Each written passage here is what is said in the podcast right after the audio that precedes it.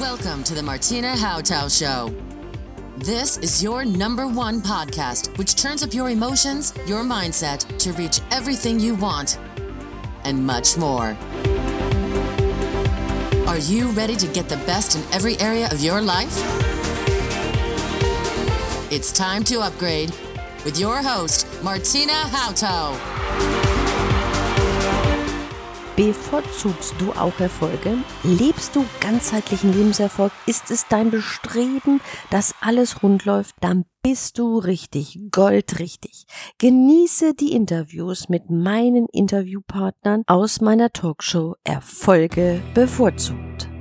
Wenn es um Liebe und Beziehung geht, ist meistens auch ein bisschen Abschied nehmen dabei.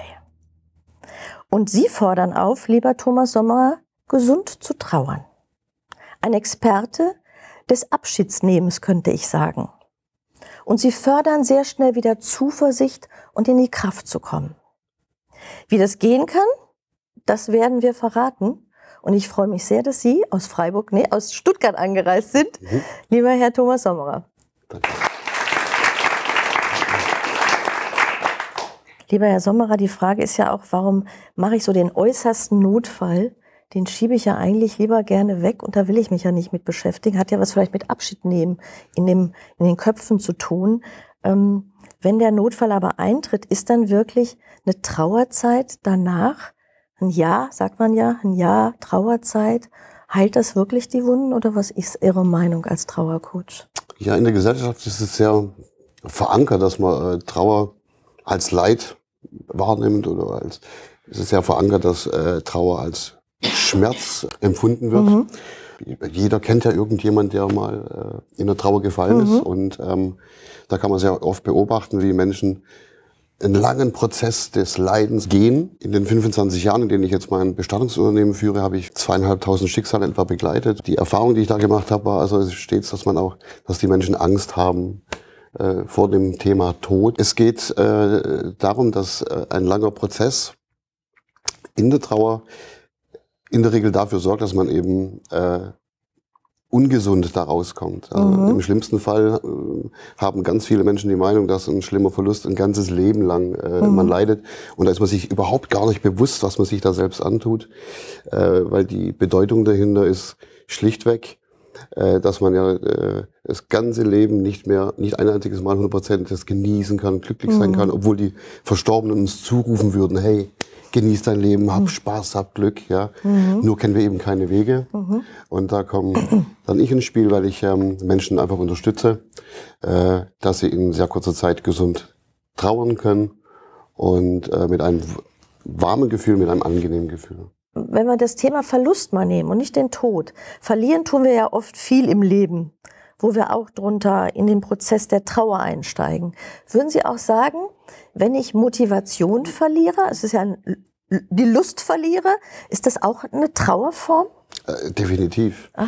Das findet man sehr häufig im Businessbereich. Also wenn man jetzt anhand eines äh, Top-Verkäufers oder Top-Managers, der mal begonnen hat irgendwann, hat er eine ganz große Portion an Motivation, Begeisterung. Nur jetzt hat er vielleicht Familie und ähm, hat vielleicht auch äh, Druck aus der Firma und wie auch immer und plötzlich geht irgendwie die Motivation so verloren, ja.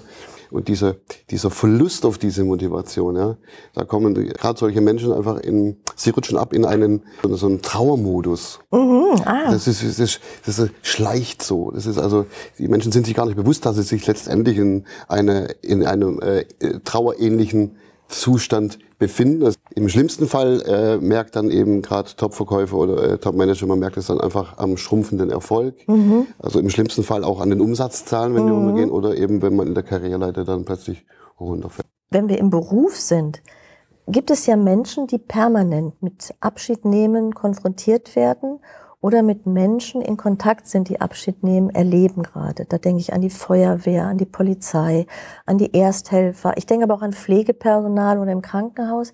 Die sind ja permanent diesem Thema Verlust ausgesetzt und auch im engen Kontakt mit den Trauernden. Welche Möglichkeit geben Sie denen oder wie ist, wie kann ich so eine Arbeit verkraften eigentlich? Es gibt ähm, bereits existierende Hilfestellungen für diese Menschen. Äh, das sind äh, psychologische Hilfen und so weiter. Ich finde wichtig, dass ein Wandel in der Trauer äh, stattfinden sollte, damit man einfach mal ähm, sich hinterfragt, was denn äh, Trauer wirklich ist, was äh, Trauer wirklich ähm, bedeutet. In meinen Vorträgen ist oft Frage ins Publikum, was ist denn Trauer? Weil keiner nicht wirklich spontan beantworten kann, was Trauer wirklich ist. Aber es gibt ja oft so Kettenreaktionen im Leben eines Menschen, ne? so, so Kaskaden, wo passiert. Ich habe jetzt neulich gelesen, ähm, da schrieb jemand auf Facebook, so ich bin jetzt gerade mit meinem Freund in einer neuen Stadt zusammengezogen und jetzt hat er sich gerade am Wochenende von mir getrennt. Wir sind gerade in einer neuen Stadt, der hat eine neue Frau und ich habe eigentlich gar kein Zuhause mehr. Was wäre da so der Tipp, wenn so eine Kettenreaktion plötzlich losgeht? Wie schnell kann ich rauskommen? Das erste Wort, das mir dazu einfällt, ist zunächst mal Akzeptanz. Und das zweite Wort, das mir dazu einfällt, ist die Opferrolle. Also es gilt jetzt beides in Kombination zu bringen. Also erst- erstmal das Hochgefühl ja, Ja. in der Wohnung, ja, Genau, zusammen. frisch und angekommen. Liebe und dies und jenes und plötzlich Trennung. Wenn ein, ein Partner äh, sich dazu entschieden hat, dann ist, ist der andere Partner und sagt, hä, versteht es nicht in der Regel. Ja. Jetzt kommt mal die Opferrolle. Du bist schuld, wie ich mich fühle. Du trennst dich von mir. Ich finde für mich mal raus, was ist denn in meiner Welt das Gegenteil von Opferrolle? Also erstmal so beginnen, ja. In meiner Welt, zumindest aus meiner Brille heraus, ist es der Macher, indem ich nämlich beginne, äh, meine, meine Sichtweise, verschiedene Weise so lang anders zu sehen, bis ich die Sichtweise finde, wie ich sage, jetzt fühlt es sich entspannt an. In der Trauer äh, geschieht Ähnliches. Also man ist auch dort in, einer- in einer bestimmten Opferrolle. Man, da schiebt man es jetzt auf den Verlust, also auf die Situation, auf die, was da immer, auch immer passiert ist. Das sind Parallelen, die man bei beiden wirklich beobachten kann. Wie funktioniert Akzeptieren? Die Entscheidung des Gegenüber zu akzeptieren, dass einfach diese Person die Entscheidung, aus welchen Gründen auch immer, die werden wir nie erfahren. Nein.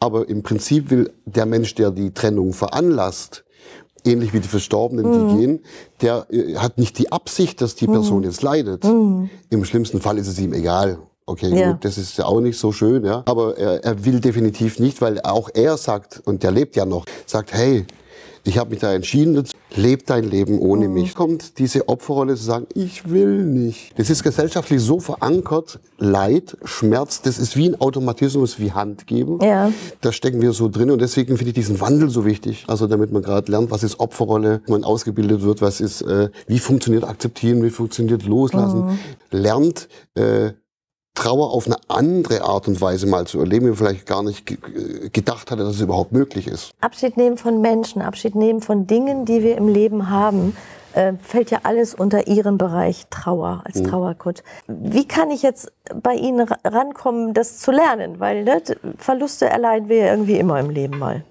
Ja, es war dieser tiefe innere Drang, irgendwas verändern zu wollen. Und in den letzten Jahren habe ich bestimmte mentale Techniken äh, ausgebildet bekommen. Ja. Und äh, die, diese drei Elemente äh, konnte ich so kombinieren, dass ich selbst einige äh, Techniken entwickeln konnte. Also zum Beispiel eine der Techniken, die man, wenn jemand frisch verstorben ist und man hat jetzt ähm, diesen Zeitraum, wo der Verstorbene ins, zu mir ins Bestattungshaus kommt. Und jetzt sagen wir zum Beispiel drei bis vier Tage, bis die Beerdigung stattfindet. Das sind vier Tage, wo der Verstorbene natürlich noch vorhanden ist. Er ist physisch noch vorhanden. Und ähm, ich habe da vier Prozesse entwickelt, die nennen sich die vier wohltuenden Prozesse. Ich entscheide, wie ich mit etwas umgehe. Das gelingt am besten und am schnellsten, wenn man einfach mal sein Gehirn benutzt. Alle Links und Kontaktdaten zur Talkshow und meinen Talkgästen findest du in den Shownotes. Hinterlasse gerne Sterne am Bewertungshimmel und abonniere diesen Podcast, damit du keine Folge mehr verpasst. Die gesamte Talkshow findest du auf meinem YouTube-Kanal Martina Hautau. Und ich wünsche dir maximales Erleben. Deine Martina Hautau.